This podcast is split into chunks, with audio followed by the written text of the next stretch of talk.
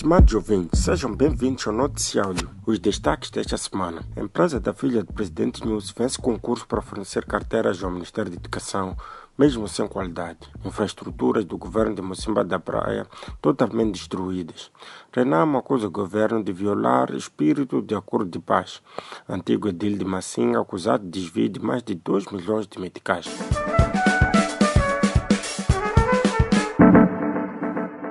A inspeção geral do Ministério da Educação apurou que a Lusoflex, empresa detida por Cláudia Nunes, filha do presidente Felipe Nunes, e por Michel Ribeiro, filho da Lúcia Ribeiro, presidente do Conselho Constitucional, ganhou um concurso de fornecimento de carteiras a Maracuene, província de Maputo, mas de forma fraudulenta.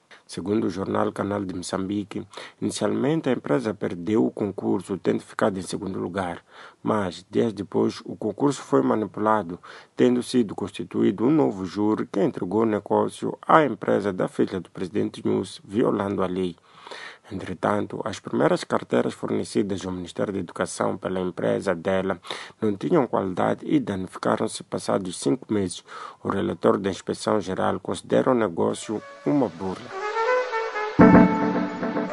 Infraestruturas diversas com destaque para as do governo distrital de Mocimba da Praia, em Cabo Delgado, foram totalmente destruídas no ataque armado ocorrido no dia 27 de junho, no qual os atacantes ocuparam a vila durante três dias. Falando na terça-feira no programa Manhã Informativa da STV, o presidente do Conselho Autárquico da Mocimba da Praia, Carlos Momba, disse que devido ao ambiente de medo, a população está a fugir em massa e, até agora, nenhum serviço está a funcionar porque todas as infraestruturas foram vandalizadas. Por outro lado, o bispo de Pemba, Dom Luís de Lisboa, disse que as pessoas que continuam na vila são idosos por falta de condições físicas e materiais para se locomoverem daquele ponto para o outro mais seguro. Essas deslocações resultaram na criação de cinco acampamentos para receber os deslocados e neles há pouco mais de 20 mil pessoas, das quais 11 mil são crianças. Essa gente tem muitas necessidades, de acordo com Tolos de Lisboa,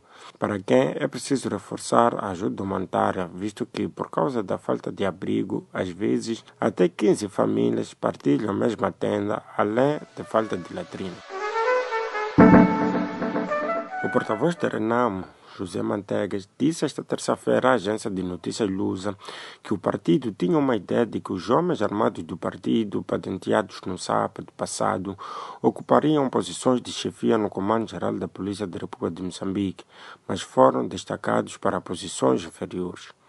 Os 10 oficiais da Renamo vão ser colocados como responsáveis de esquadras e nas polícias de trânsito, guarda de fronteira e de proteção de recursos naturais e do meio ambiente. José Mantegues adiantou que esses cargos violam o espírito de acordo de paz assinado em agosto de 2019 entre o presidente Felipe Nunes e o novo presidente da Renamo, Osofo Mamad. De acordo com Mantegas, o acordo dizia que os homens do partido deviam ser nomeados para cargos de comando-geral da polícia.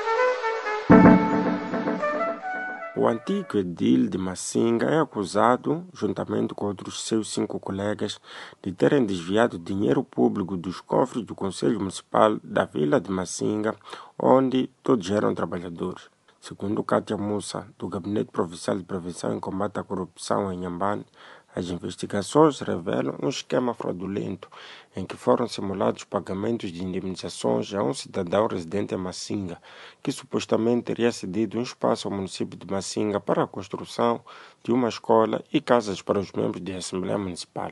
O jornal País escreve ainda que outro esquema usado pelo grupo foi o pagamento indevido de mais de 200 dias de alojamento a uma equipa de formadores que, na verdade, ficou 90 dias, menos da metade do que realmente foi pago. Com o esquema, o grupo lesou o Estado em mais de 2 milhões de meticais e desse valor, apenas 15 mil meticais foi recuperado.